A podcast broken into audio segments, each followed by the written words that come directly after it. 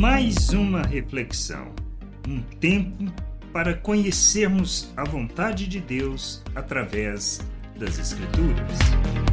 Primeiro, o nosso pecado.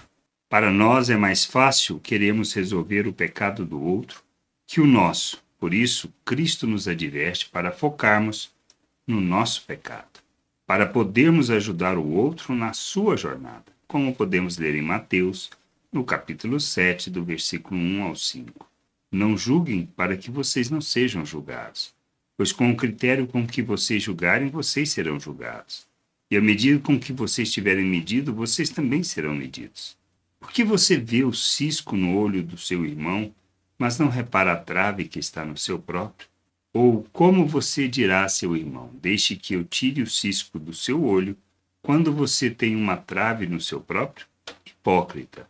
Tire primeiro a trave do seu olho, e então você verá claramente para tirar o cisco do olho do seu irmão. O reino de Deus não se trata do pecado do outro, mas do nosso. Quando compreendemos isso e caminhamos na direção de amadurecermos e rejeitarmos as trevas em nossas vidas, nos despindo da natureza humana e nos revestindo de Cristo, seremos capazes de ajudar o outro na sua jornada, no crescimento e no processo de santificação, sem que sejamos hipócritas religiosos.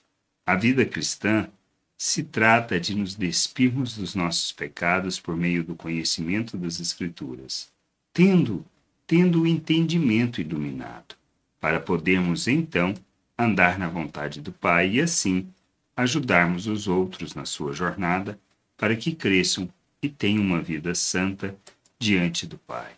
Que a gente possa ter este entendimento e e caminhar buscando o conhecimento do Senhor, compreendendo onde estamos, buscando o entendimento acerca da nossa jornada, para que a gente possa despir da nossa natureza humana, nos revestirmos de Cristo, termos o entendimento iluminado, compreendermos o nosso papel e assim ajudarmos cada um na sua jornada. Graça e paz sobre a tua vida. Amém. Gostou da reflexão? Compartilhe não deixe de ler as Escrituras. Medite para poder crescer no conhecimento e vontade de nosso Deus e nosso Pai, para que, conhecendo o Senhor, possa o revelar ao mundo.